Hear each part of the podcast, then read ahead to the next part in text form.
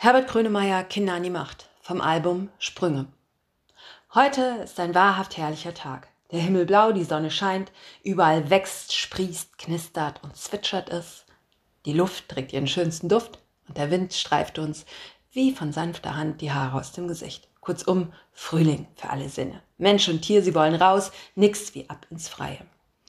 Auch meine Kinder sind nicht mehr zu bremsen, sie möchten zum Spielplatz, am besten sofort. Wollen wir dich lieber hier im Garten bleiben? Das Wetter ist perfekt zum Trampolinspringen und Picknick machen. Hm? Versuche ich es abermals zaghaft, aber sie schüttelt nur ihre Köpfe. Jetzt komm, Mami, das klappt schon, sagen sie. Aber ich kann euch heute wirklich nicht helfen. Ich kann euch weder in die Nestschaukel heben, noch einen von euch auffangen, wenn er sich vom Klettergerüst stürzt. Ich darf es nicht, wegen der Bauch-OP. Ja, wissen wir. Und ihr meint, das klappt? Sie verdrehen die Augen, ich atme noch einmal ganz tief durch und dann machen wir uns auf den Weg. Beim Spielplatz ist schon gut was los. Freudig werfen meine Kinder ihre in Windeseile gepackten Proviantrucksäcke ins Gras und stürmen aufgeregt lachend zum Klettergerüst. Mein Großer erklimmt über die festgeschraubten Haltesteine das weiter oben angebrachte Netz, von dem er dann zu einer Leiterkonstruktion und von der wiederum nach unten gelangt. Er wiederholt seine Übung ein paar Mal, bis ein fremder Junge ihm zeigt, dass man das Netz auch von unten nutzen, daran schaukeln und sich anschließend wie ein Äffchen zur Leiter vorschwingen und entlanghangeln kann. Ich sitze in einiger Entfernung auf einer Bank und ahne genau, was gleich passieren wird. Mein Sohn wird das Kunststück nachmachen wollen, vielleicht gelingt es ihm sogar, aber vielleicht auch nicht. Vielleicht wird er nicht genug Kraft haben, um sich gut genug festzuhalten, und dann wird er herunterfallen und sich bestenfalls eine Schürfwunde zuziehen. Womöglich kommt es aber schlimmer. Und er bricht sich dabei einen Arm oder ein Bein oder beides, und ich werde die bescheuerte Mutter sein, auf die man anschließend überall mit dem Finger zeigen und sagen wird, das ist sie, diese Mutter des armen Kindes, das sich beide Arme und Beine brach, nur weil sie ihrer Aufsichtspflicht nicht nachkam. Ich sitze da, sehe das Unheil also schon kommen und kann dennoch nichts dagegen tun. Würde ich ihm jetzt zurufen, dass er es lassen soll, weil es zu gefährlich ist, dann würde ihn das in seiner natürlichen Entwicklung hemmen. Sowas darf man als verantwortungsvoller Erziehungsberechtigter natürlich auch nicht riskieren. Normalerweise, also wenn ich gesund wäre, würde ich mich jetzt unauffällig in Auffangposition bringen und wäre für den Notfall einfach da. Aber heute geht das eben nicht. Deshalb wollte ich auch lieber mit den Kindern daheim im sicheren Garten bleiben. Erwartungsgemäß ist mein Sohn spontan so begeistert von der gerade vorgestellten Klettervariante, dass er lauthals und in meine Richtung gewandt ankündigt, es dem Jungen nun augenblicklich gleich zu tun. Bleibt also nur Augen schließen und beten, lieber Gott im Himmel. 21, 22, 23. Als ich meine Augen wieder öffne, steht er schon atemlos vor mir. Und? Hast du es gesehen? Ich, ähm. Dann mach ich's einfach nochmal. Aber diesmal guckst du, Mama, okay? Ich atme langsam aus und nicke. Er wiederholt das Kunststück noch ein paar Mal und nichts passiert. Wow. Danke Gott. Das ist echt okay heute. Meine kleine Tochter steht unterdessen laut und lebhaft gestikulierend auf der Wackelbrücke und berichtet einem etwas älteren Mädchen, welches sie gerade erst kennengelernt haben dürfte, vom Verkleidungstag im Kindergarten, der heute war und meiner Kleinen so irre viel Spaß gemacht hat. Schön, sie ist in Sicherheit. Da muss ich nicht einmal bangen. Ich sitze weiterhin auf dieser Bank und kann mich endlich etwas entspannen und sogar darüber freuen, mit welcher Selbstverständlichkeit meine Kinder das Spielen anderer Kinder an diesem Ort als eine klare Einladung zum aktiven sozialen Austausch verstehen und nutzen. Plötzlich ruft ein Junge von ungefähr zehn Jahren seine Geschwister zusammen. Alle sollen sie sofort beikommen. Es gibt Eis. Ein paar Kinder rennen eilig weg und dann wird erstmal ausgepackt und geschleckt, was das Zeug hält. Kurz beobachte ich mitleidig und aus der Entfernung, wie mein Sohn seinen Kopf senkt. Man sieht es ihm deutlich an, er hätte auch gerne eins gehabt.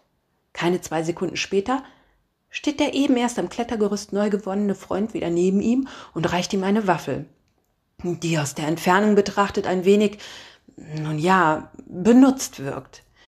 Die Mundwinkel meines Großen schnellen empor, mit einem fetten Grinsen bedankt er sich, greift zu, und dann setzen die beiden sich nebeneinander ans Gras und reden, wenn sie sich gemeinsam dran machen, ihr Eis zu vertilgen. Es gibt kein Gut, es gibt kein Böse, es gibt kein Schwarz, es gibt kein Weiß. Es gibt Zahnlücken, statt zu unterdrücken, gibt's Erdbeereis auf Lebenszeit. Immer für eine Überraschung gut.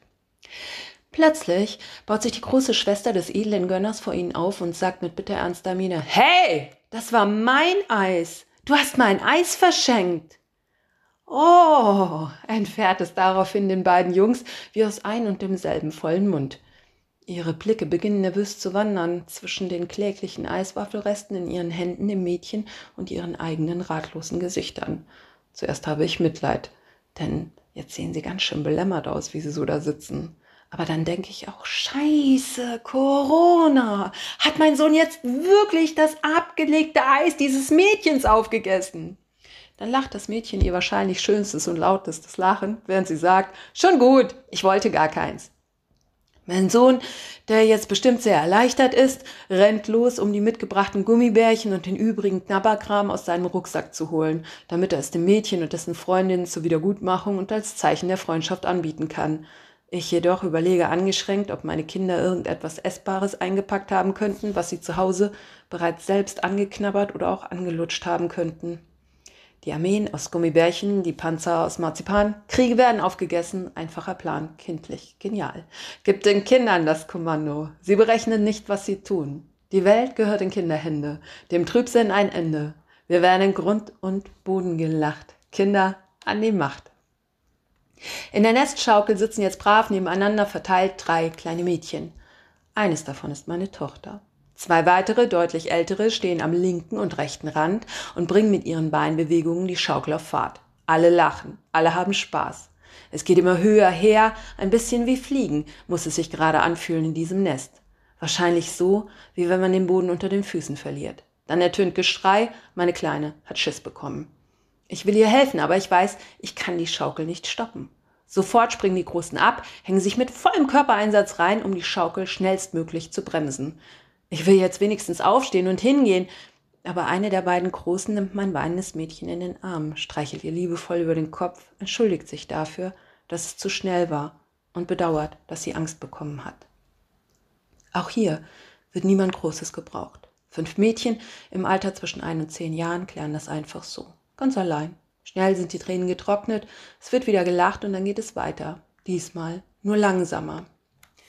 Sie sind die wahren Anarchisten, lieben das Chaos, räumen ab, kennen keine Rechte, keine Pflichten, noch ungebeugte Kraft, massenhaft, ungestümer Stolz. Gib den Kindern das Kommando, sie berechnen nicht, was sie tun. Die Welt gehört in Kinderhände, dem Trübsinn ein Ende. Wir werden in Grund und Boden gelacht, Kinder an die Macht. Im weiteren Verlauf dieses wunderschönen Frühlingsnachmittages lernt meine Tochter außerdem, wie man Blumenkränze aus Gänseblümchen flechtet und mein Sohn, wie man mit ordentlich Wumms einen Ball ins Tor hämmert. Doch nicht nur meine Kinder durften hier und heute viel lernen, vor allem ich, die still am Rand sitzend beobachtete. Erstens. Egal welches Essen, welcher Snack, welche Süßigkeiten zum Spielplatz mitgebracht werden, es wird immer genau so lange geteilt, bis entweder alle von allem etwas abbekommen haben oder einfach nichts mehr übrig ist. Zweitens. Auf dem Spielplatz waren heute ausschließlich syrische, türkische, indische und russische Kinder unterschiedlichen Alters vertreten. Ihre Mütter und Väter saßen entweder im Gras oder auf Bänken. Zu keiner Zeit sah sich einer von ihnen dazu berufen, in das Spielen, Verhandeln und Lösen von Konflikten ihrer Kinder aktiv einzusteigen. Ob es nun an diesen speziellen Eltern, deren Kultur, deren tieferem Vertrauen in die Fähigkeiten ihrer Kinder oder daran lag, dass diese Kinder überdurchschnittlich häufig in großen Familienverbänden aufwachsen und deshalb womöglich besser sozial gebildet werden, weiß ich nicht. Fest steht, Integration here we are. Wenn wir anfangen, uns wie die Kinder miteinander zu vernetzen und bereit sind, von und miteinander zu lernen, dann können wir verdammt viel schaffen. Drittens, unbedingt mal wieder Grönemeyer hören.